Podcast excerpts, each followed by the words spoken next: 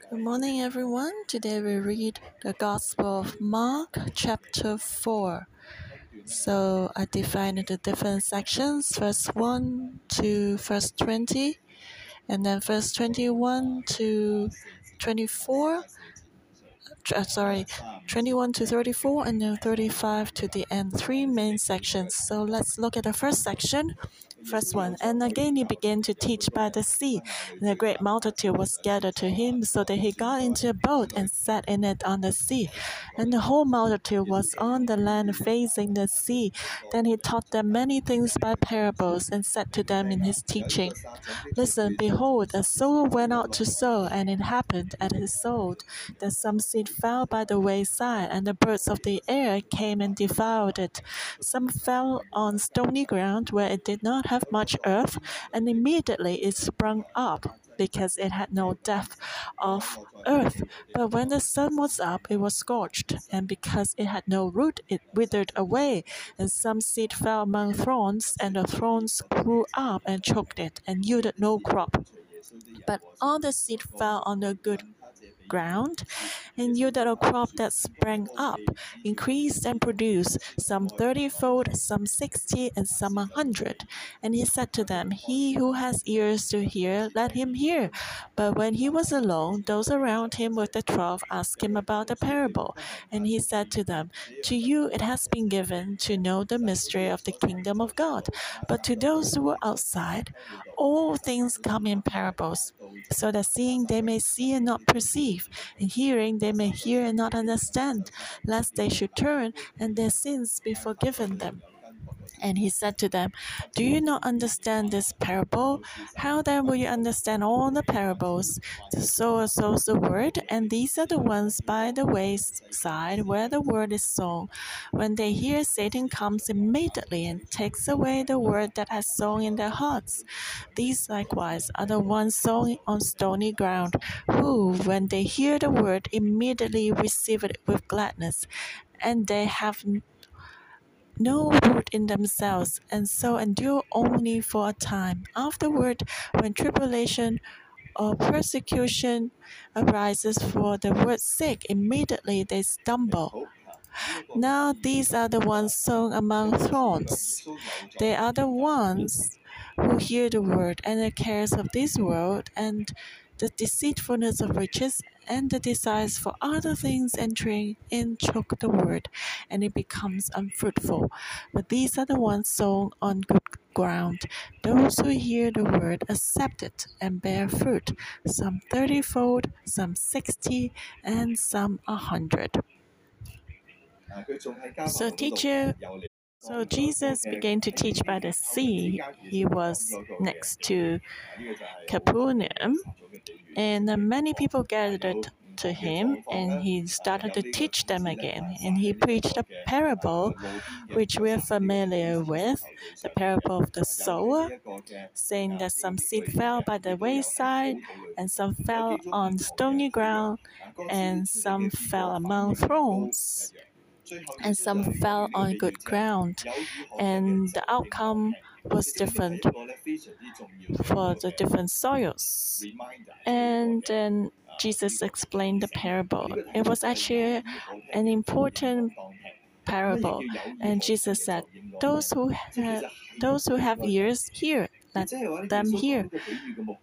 which means that uh, Jesus was not trying to hide the meaning of this parable to some people. So everyone should hear, every, because everyone has ears. So basically, everyone who had come should be able to hear. And the multitude included the disciples of Jesus, the people from Capernaum, and many who came from a faraway place. And of course, also included the Pharisees and the scribes. So let me ask you did the Pharisees have ears? Sure. Could they hear? Yes. But if they could understand, that would be another issue, another question. So, those who follow Jesus came to him and asked him, What's the meaning of the parable? And then Jesus said, To you has been given to know the mystery of the kingdom of God, but to those who are outside, all things come in parables. So everyone should hear, but not everyone could understand. So, what's the difference? The difference between understanding or not depends on that person's heart. Just like uh, the parable of the sower. If you're a different soil, then your response to the word, to the story, would be different. You may accept it or the level of acceptance would be different. And so Jesus explained it this way. He said the reason he used the parable is that so that they may see and not perceive, they may hear and not understand, lest they should turn and their sins be forgiven them. Of course, uh, these words were quoted from the Old Testament uh, that the people of God they could see but not perceive, they could hear but not understand. And of course, God didn't want them not to be forgiven. Who would hear, who would see but not perceive, and hear but not understand? Those who do not have a heart for the Word of God and those who come and not really want to listen to the message of Jesus, but just to find a way to accuse Jesus, they will never understand the Word of God. If they do not desire or if they're not hungry for the Word of God, then you'll be like the stony ground or or among uh, the, or the soils with thorns, the word of God will be ineffective and useless in your heart because these people they are not pursuing God. If they are hungry for God, then they would be good soil. The outcome would be different. They would bear fruits because the Pharisees they started to plot to kill Jesus.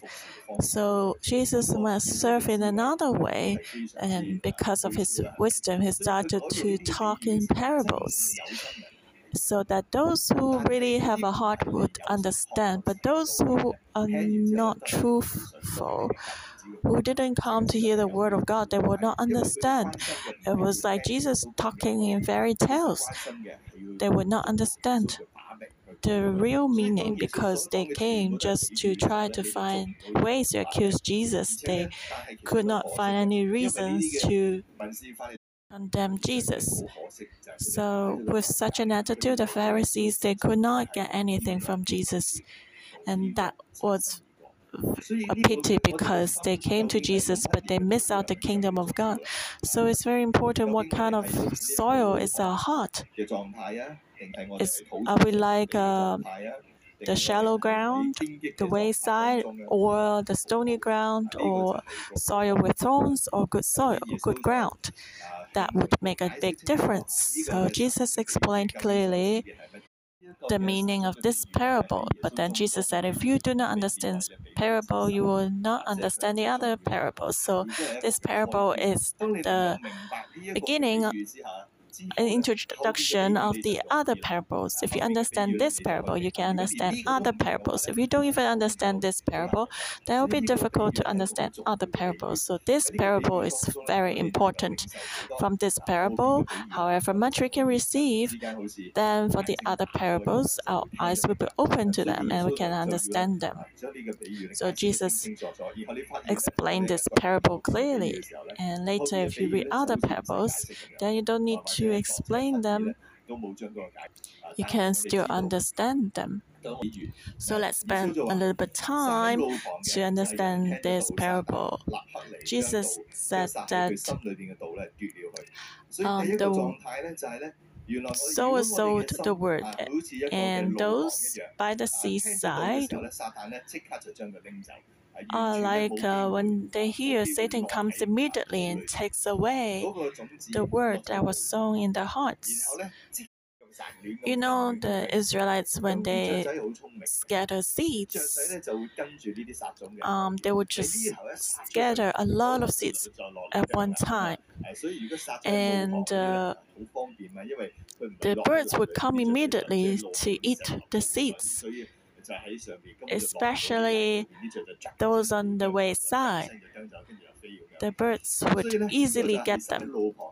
So Satan would be just like the birds. He will come and get the words immediately, and then no one can see the seeds on the wayside anymore, as if the seeds did not appear on the ground at all. So for us today, it's like some people they have heard about Jesus, but the word did not impact them and they forgot about them completely as if the word had never appeared in their lives.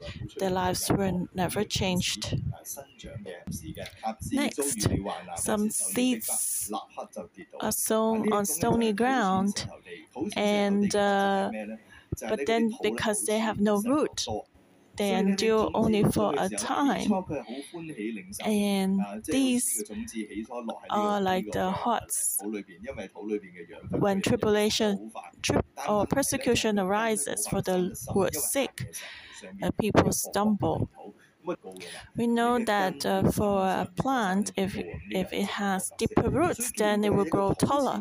So if the soil is very shallow, that means the plant cannot go deep, and that means the plant can not grow big or strong. And if the wind is strong, then the plant will come down. Just like you see during a typhoon, even some trees are uprooted. Some other trees they would not fall down because they have deep, deep roots, so they could withstand the typhoon. So Jesus explained clearly. Some people they're excited to hear the gospel, so the shallow ground or soil represents those people who like to hear the word of Jesus, who would come and uh, just like chasing stars. And but then when persecution came, they would forget about the kingdom of God. They could not stand the challenges in their environment. So from this parable, we know that you know there will be tribulations and pressures in this world when we follow Jesus. There will be challenges. But then these believers, they are like, oh, God doesn't help me, so they give up Jesus. So we can ask the questions do they actually believe in God, or do they believe that uh, it will always be blue sky and calm sea? So if you're God, then you will always make my sky clear and uh, my, the sea calm. That everything will be smooth in my life. Everything will be successful. So I recall an experience that yesterday I find it interesting because uh, I spent some time to help Alisa to study, and. Uh, as I, after I taught her, she could finish complete the exercise very quickly. All was right. But then when her mother asked her to do more questions, she didn't want to do that. So it's, it's like uh, because I was not the parent, it would be easier for me. But if I did the same thing with my son at home, he would always don't want to listen and do the exercise. He thinks that a good father will always take me out to play and let me do whatever I want and take care of me. That's a good father. But if I said, okay, let's study, then he will not be happy. So that's the same like the shallow soil. I want a God who just only let me play and give me what I want. I want a house, I want a car. Then, if He gives me, He's a good God. But He wants me to study and train up my will. No, that's a bad God. I don't want Him. And that's a shallow ground, a uh, stony ground. Are we naive? Like my son, when he was young, the good father would let me play but a bad father asked me to study. So that's the issue. And then there are those who are among thorns. They are the ones who hear the word and the cares of this world and deceitfulness of riches and the desires for other things entering and choke the word and it becomes unfruitful. So it has a good soil, but then there are thorns, so it's mixed. And so the impurities prevent the word from growing up. And Jesus made it really clear the impurities are the cares of this world, the deceitfulness of riches, the desires for other things, the worldly things will choke the word of God. You know, we have limited space. It's like you have to contain uh, your career, ambition, and lust, and money. Then, how much space is there for the kingdom of God to, to develop?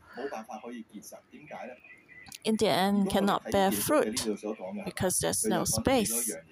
Jesus mentioned about the cares of this world, the deceitfulness of riches, the desires for other things. At least three things. If our hearts contain these three things and then put in the Word of God, that means the Word of God only have uh, one fourth of the space.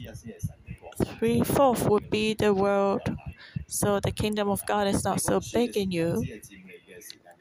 Just like you only take one fourth of the time to study and the other time you spend to play video games or talk on the phone, then how will you have good result? Well, only the good soil is different. They are the ones who hear the good the word accept it and bear fruit, some 34, some 60, and some 100. So the difference is that they accept the word. You know, the Israelites are quite similar to Chinese. The Israelites are practical people. They sow for the sake of harvest. They will not do something extra. They make business to earn money. If they cannot earn money, they will not do the business. They're very practical. And so they sow the seeds in order to have a harvest if there's no fruits, then they would rather go to be fishermen. So it's the same as the kingdom of God.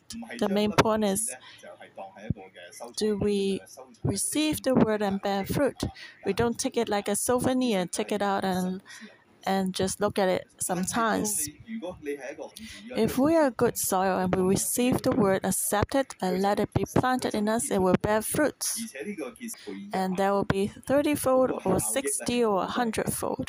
So it will be very, very fruitful results.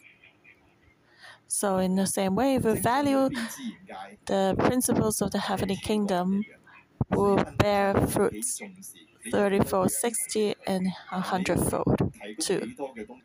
If you can contain the kingdom of God well, the worst one, the least one, can have 30 fold increase. So just like I give you one dollar, if you have the a uh, good attitude and you value it, at least we have thirty dollars back. So it's a very very huge payback. So better will be sixty, and even better will be one hundred. So see how meaningful and abundant your life can be. You can look back at your life. There's a great difference after Jesus comes in. So Jesus said, I come to give you life and make it more abundant. So at least 30 fold. And the average would be 60. And the better ones would be 100. The worst would be 30 fold, but most people get 60 fold. So we ask ourselves, is our life more meaningful because of Jesus? 30 more times, or 60, or even 100? If not, then we should ask ourselves Am I not a good soil? Or do I have thorns in me? Or am I on the wayside? That's worthy for us to reflect, to ask ourselves. Sometimes it's interesting. We realize who we are, and then we just let it be. Yeah, I'm those who uh, with thorns, and that's why I have uh, so many cares of this world and deceitfulness of riches and desires for other things. Okay, just let it be. Should we be like that? I think the reason Jesus told us this parable is to tell us that we can change. We can change from the soil on the wayside to the stony ground to the thorny grounds and change into good soil. The good ground. Otherwise, Jesus would not preach this parable to us. So if, if you realize that you are good, uh, if you're like the farmer and you find thorns on the ground, what do you do? You would take the thorns away. So we should all move towards being good ground. If Jesus said, Oh, you're okay, but you just have some deceitfulness of riches and uh, some worries, and you remove them, you become the good ground. If you think, Oh, I'm not able, you can pray. God, help me. Take away the thorns in my life. Oh, I'm like uh, the stony ground. Please take away the stone so I can be the deep ground. People can change. The gospel is to change people's life. So these parables are not there to let us stay in the same place, but help us move to a better place. We should all let our hearts become the good ground and bear fruits, thirty-fold, sixty, and a hundred. Okay, let's continue with the next section, verse 21 to 34. Also, he said to them, Is a lamp brought to be put under a basket or under a bed? Is it not to be set on a lampstand? For there is nothing hidden which will not be revealed, nor has anything been kept secret, but that it should come to light. If anyone has ears to hear, let him hear. Then he said to them, Take heed what you hear. With the same measure you use, it will be measured to you, and to you who hear, more will be given. For whoever has to him, more will be given. But whoever does not have, even what he has will be taken away from him. And he said, The kingdom of God is as if a man should scatter seed on the ground, and should sleep by night and rise by day, and the seed should sprout and grow. He himself does not know how. For the earth yields crops by itself, first the blade, then the head, after that the full grain in the head. But when the grain ripens, immediately he puts in the sickle, because the harvest has come. Then he said, To what shall we liken the kingdom of God, or with what parable shall we picture it? It is like a mustard seed, which, when it is sown on the ground, is smaller than all the seeds on earth. But when it is sown, it grows up and becomes greater than all herbs and shoots out large branches so that the birds of the air may nest under its shade. And with many such parables, he spoke the word to them as they were able to hear it. But without a parable, he did not speak to them. And when they were alone, he explained all things to his disciples. So Jesus used basically three parables to speak to them the parable of the light under a basket, the parable of the growing seed, and the parable of the mustard seed. So all these parables were told to all who came to listen to his preaching. In the parable of the lamb about the kingdom of God, Jesus told them that the lamb is not hidden, it should not be kept secret, but it should be in a place where everyone can see it should be placed in a higher place. We all know that if you put the lamp on the ground, it cannot give as much light as if it's put on the ceiling. So the kingdom of God is like a lamp giving light to those who are in the darkness. If we're in the dark, we cannot discern the direction. We cannot walk. So the kingdom of God is to let people see and give direction. So it should not be hidden. It should be revealed. Which means if the heavenly kingdom is in us, we should reveal it. Then we are truly the sons of the heavenly kingdom.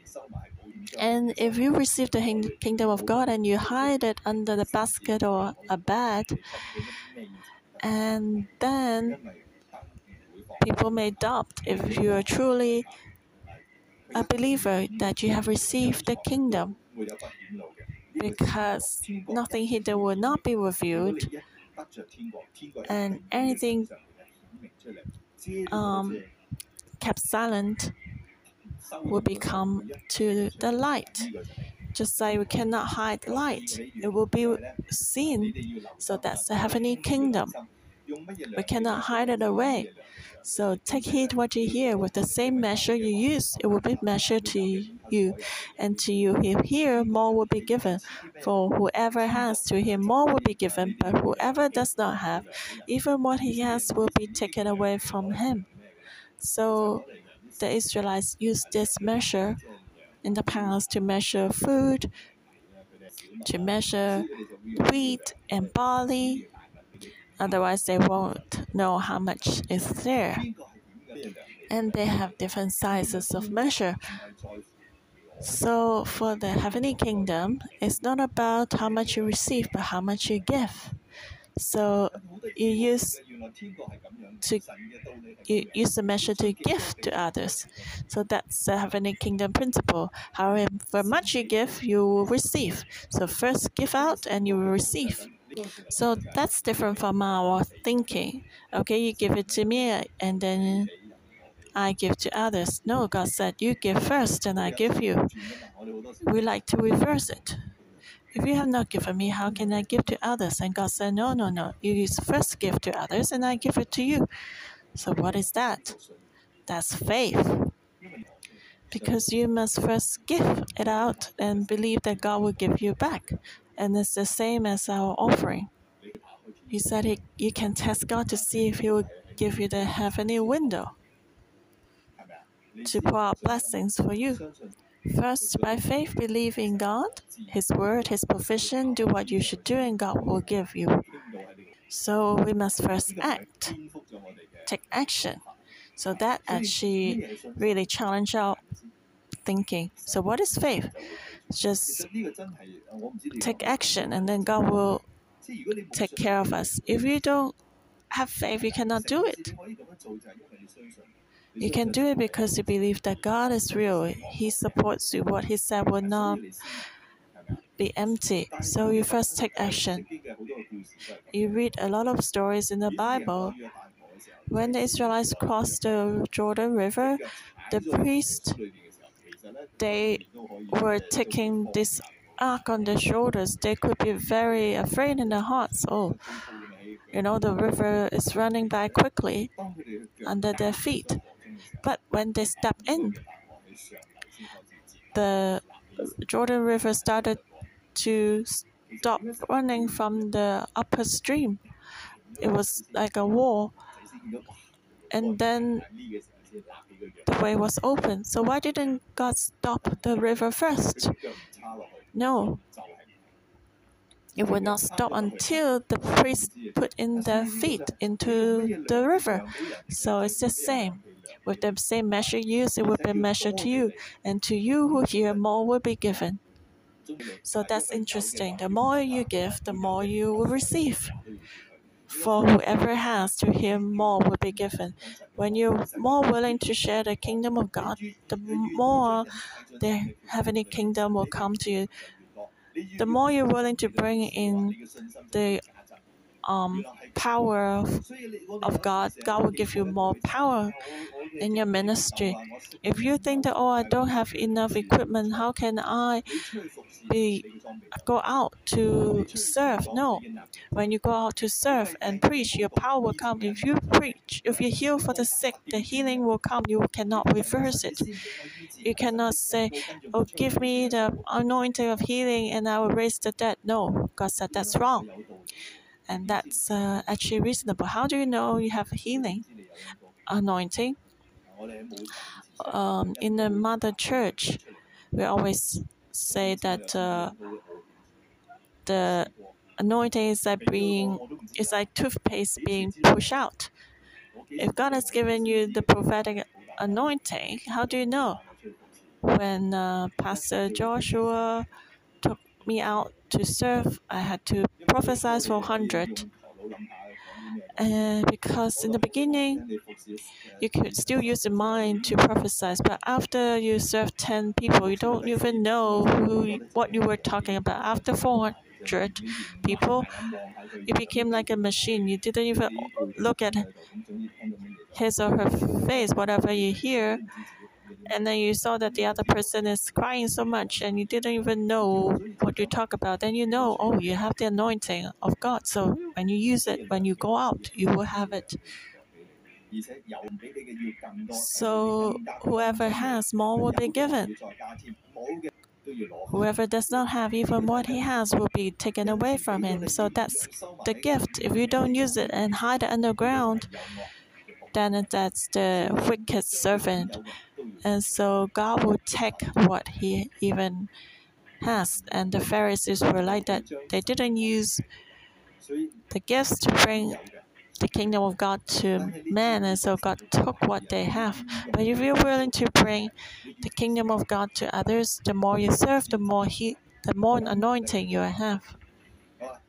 Next, the parable of the growing seed. And he said, The kingdom of God is as if a man should scatter seed on the ground, and should sleep by night and rise by day, and the seed should sprout and grow. He himself does not know how. For the earth yields crops by itself, first the blade, then the head, after that the full grain in the head. But when the grain ripens, immediately he puts in the sickle, because the harvest has come. So we may not realize the growth of the heavenly kingdom just like the seed sprouting and growing up overnight. Actually, the natural principle is like that for the crops to grow. The kingdom of God has life and it will self grow and change. And when the harvest time comes, you will see the fruits, and that's the heavenly kingdom. So if we have the heavenly kingdom, then our lives will change. A lot of things will be adjusted. Like in the past, you like to play mahjong, but when the heavenly kingdom is in you, if you're not, it's not like forcing you, but you find it, oh, it's not so meaningful. It's like a waste of time. What you like it will change. The way you talk will change. That's the heavenly kingdom. It will grow in us naturally. Verse 30 Then he said, To what shall we like the kingdom of God? Or with what parable shall we picture it? It's like a mustard seed, which, when it's sown on the ground, is smaller than all the seeds on earth. But when it's sown, it grows up, becomes greater than all herbs, and shoots out large branches, so that the birds of the air may nest under its shade. That's the kingdom of God. When it started, it was small, but it will become very huge. The life that we follow God is the same. We will tr- truly become a big tree, and the birds will come to nest on us, and the birds of the air can represent maybe even the angels. They will rest on us. So when the kingdom of God is on us, we are just like an ordinary person, but then this life will grow, and in the end, even the angels will serve you. So that's the life of the heavenly kingdom. So we can look in our lives today. Do we have the characteristics of these parables in our lives? That will be a sign how much we have been following the heavenly kingdom. Do we have the anointing of the heavenly kingdom to serve? Are we like the lamp shining those around us? Are we like the vegetables and the crops that uh, the life of God continues to grow in us until the time of harvest? If we have fruits during the time of harvest, then it will be a glorious time because these fruits will be given, will be offered to our Lord which means when Jesus comes back, when we see Jesus, we will not be empty handed, but we will have fruits to offer to God. Do we have this anointing in this life? Is our life like this mustard seed? Starting from small, will grow and grow and grow. And uh, the mustard seed is very interesting. In the beginning, it's like smaller than the other seeds on earth. So that's like a humility to start humbly. The heavenly kingdom started in a humble way. Do we start in a humble way to follow Jesus and deal with our lives? The heavenly kingdom, how big is, is it inside us? To have we received the parables of Jesus? Okay, let's look at the last section, verse 33. And with many such parables, he spoke the word to them as they were able to hear it. But without a parable, he did not speak to them. And when they were alone, he explained all things to his disciples. On the same way, when evening had come, he said to them, Let us cross over to the other side. Now, when they had left the multitude, they took him along in the boat as he was. And other little boats were also with him. And a great windstorm arose, and the waves beat into the boat, so that it was already filling. But he was in the stern, asleep on a pillow. And they awoke him and said to him, Teacher, do you not care that we are perishing? Then he arose and rebuked the wind and said to the sea, Peace, be still. And the wind ceased, and there was a great calm. But he said to them, Why are you so fearful? How is it that you have no faith? And they feared exceedingly and said to one another, Who can this be, that even the wind and the sea obey him? Sometimes Jesus would just let his disciples took him wherever, but this time was like an exception he gave instruction where to go exactly. And also, that was already evening. Jesus could go there the next day in the morning. And especially, you know, if you take the boat out, it's safer to go out in the daytime. But Jesus wanted to go out in the evening. And he said, Cross, go over this, across this lake. And so he was actually saying that, let's go to reason. He couldn't even rest because there was someone he loved there. And next week, when we read the next picture, we'll see we see the crazy man in Gerasene. The Bible has not recorded his name, but you see his love. He didn't even rest. He was actually very tired. So as soon as he went on the boat, he fell asleep. So he thought he would get up when they arrived.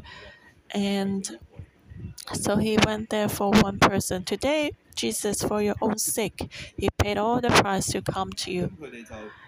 And uh, so they went there, and Jesus was very tired. And uh, Jesus slept when he got on the boat. And there's something interesting here. Only the Gospel of Mark has recorded that uh, there were other boats with them. There not just only one boat. So these people, they just wanted to follow Jesus. Even Jesus wanted to go across the lake.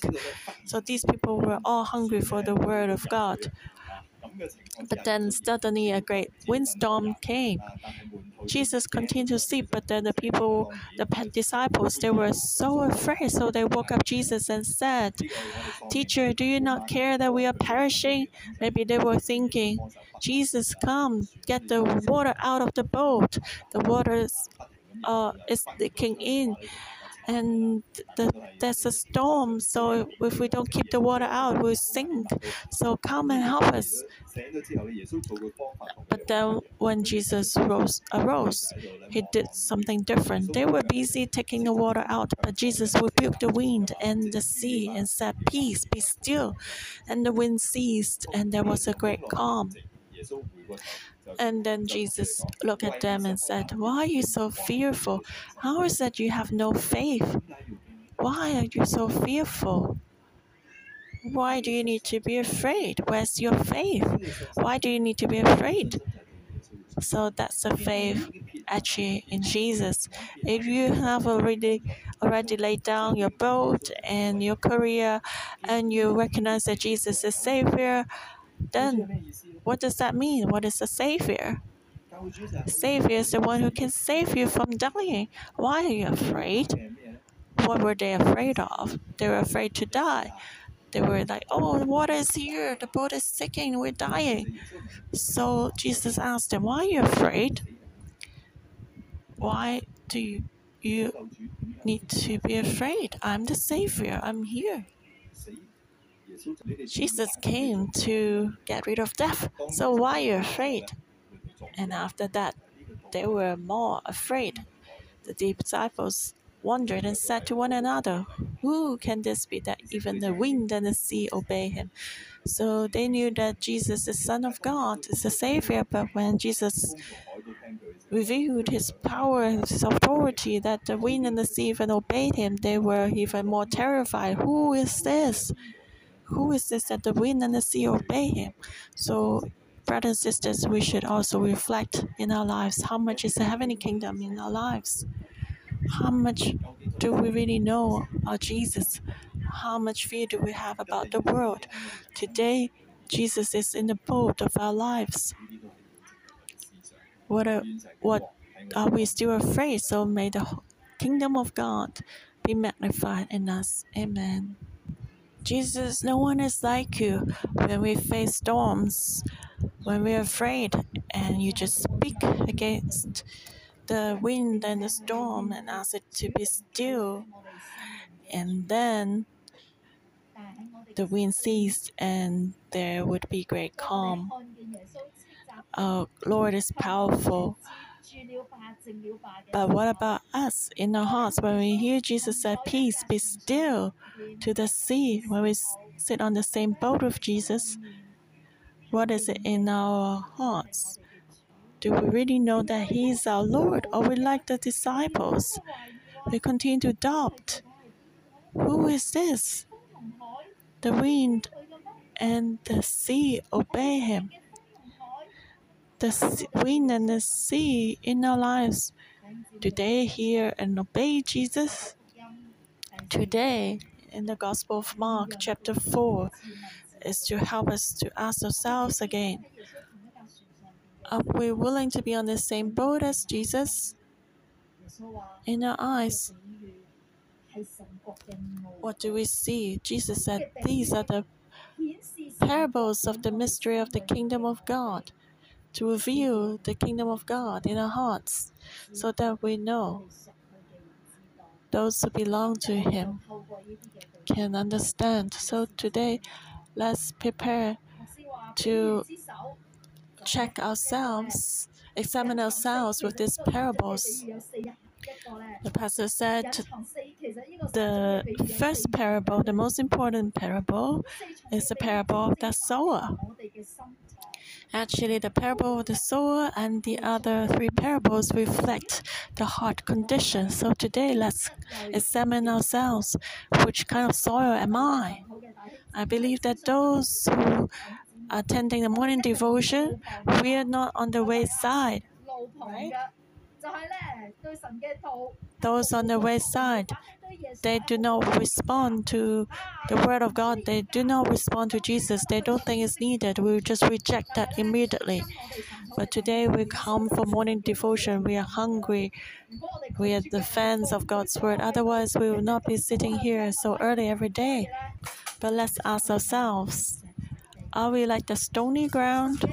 When the word of God comes, when the heavenly kingdom comes, are we like the stony ground? What is the stony ground like? That uh, it can, when um, tribulations and persecutions come, will go away. We just ask God, oh, come bless me. But when we face suffering, we say, God, you're not real. Should I still trust in you? Should I still follow you? Are we like an idol worship now? About the reality of Jesus, we only stay in receiving blessings, just enjoying and then we just go away when there are difficulties in life, or we like the ground with thorns, a lot of impurities in our hearts, and uh, the cares of the world, and the deceitfulness of riches and the desires for other things are in our hearts. When these things are here, I cannot put God first. I put the earth first. Is this us, or are we like um, the good ground? So let's reflect. And what's more important, no matter what kind of soil are we, we can improve, we can go forward. We don't need to stay in the same ground. So when we hear this parable and examine ourselves and realize that, oh, I'm like the stony ground. I can only stay in the blessing. Let's pray for ourselves. Lord, help me to overcome this. I can know that you are God. You have overcome death. These tribulations and difficulties are there to train me to have faith in you. That's nothing. It's impossible in you. I can overcome by you, with you. When we have thrones in our lives, ask the Lord to help us to remove this throne. So let's pray for ourselves. Think we are not there to say, oh, we're all just good soil. We still have, uh, maybe we're going around the stony ground and the thorny ground. So let's reflect now and pray for ourselves. Ask God to help us take away the stones and the thorns. Holy Spirit, help us. Why can I not bear fruits? What kind of throne do I have in my heart? Reveal that to us so that we can really know that in the heavenly kingdom, I want my heart to be a good soil. Lord, help me to remove all this impurity so I can change from stony ground to good ground. Holy Spirit, reveal that to us now. Holy Spirit, help me that my heart will only confess you are the Lord who has risen from death. You have overcome all the sufferings. You have overcome death. Lord, help my heart not to follow the world. Let my heart bear fruits. Let my heart, after hearing the word, receive the word and bear fruits. So let's pray for our hearts. Yes, Lord, we're willing to change. We're willing to humble ourselves to change. Let me be able to change. Give me this ability to change, Lord. Help every one of us. Help us, Lord. Thank you, Jesus, for hearing our prayer. Brothers and sisters, to become a good soil, we have a few uh, different expressions. So now let's take up our phone, the memo. Let's type down. When I read these parables, I would put separate them. But today, as I listen to the pastor, I see that these parables are very good to measure if I'm a good soil. So the first characteristics of a good soil is like a lamp. So God is so good in me. I would just can't help but share with others. So the first measurement is do I always want to share and reveal the heavenly kingdom to others? Is my life like this lamp? That uh, the heavenly kingdom is like the lamp, always be revealed. You just want to share about it. I'm a Christian. Let the light of me be in me. And the second characteristic of the good soil is that we like to give. We like to give things to God, always inviting people to church. Come, it's really good. The kingdom of God is good. The word of God is good. But we're willing to step out and share with others, then you will see the word of God will be more in us. Are we like the measurement? Always give, share the gospel. And the third characteristic is do we have the life? how much has my life changed? Maybe others are telling you, I think you have changed, you're different. Let's measure ourselves. How have I changed? And the fourth characteristics, not just ourselves, but just like the mustard seed, others around us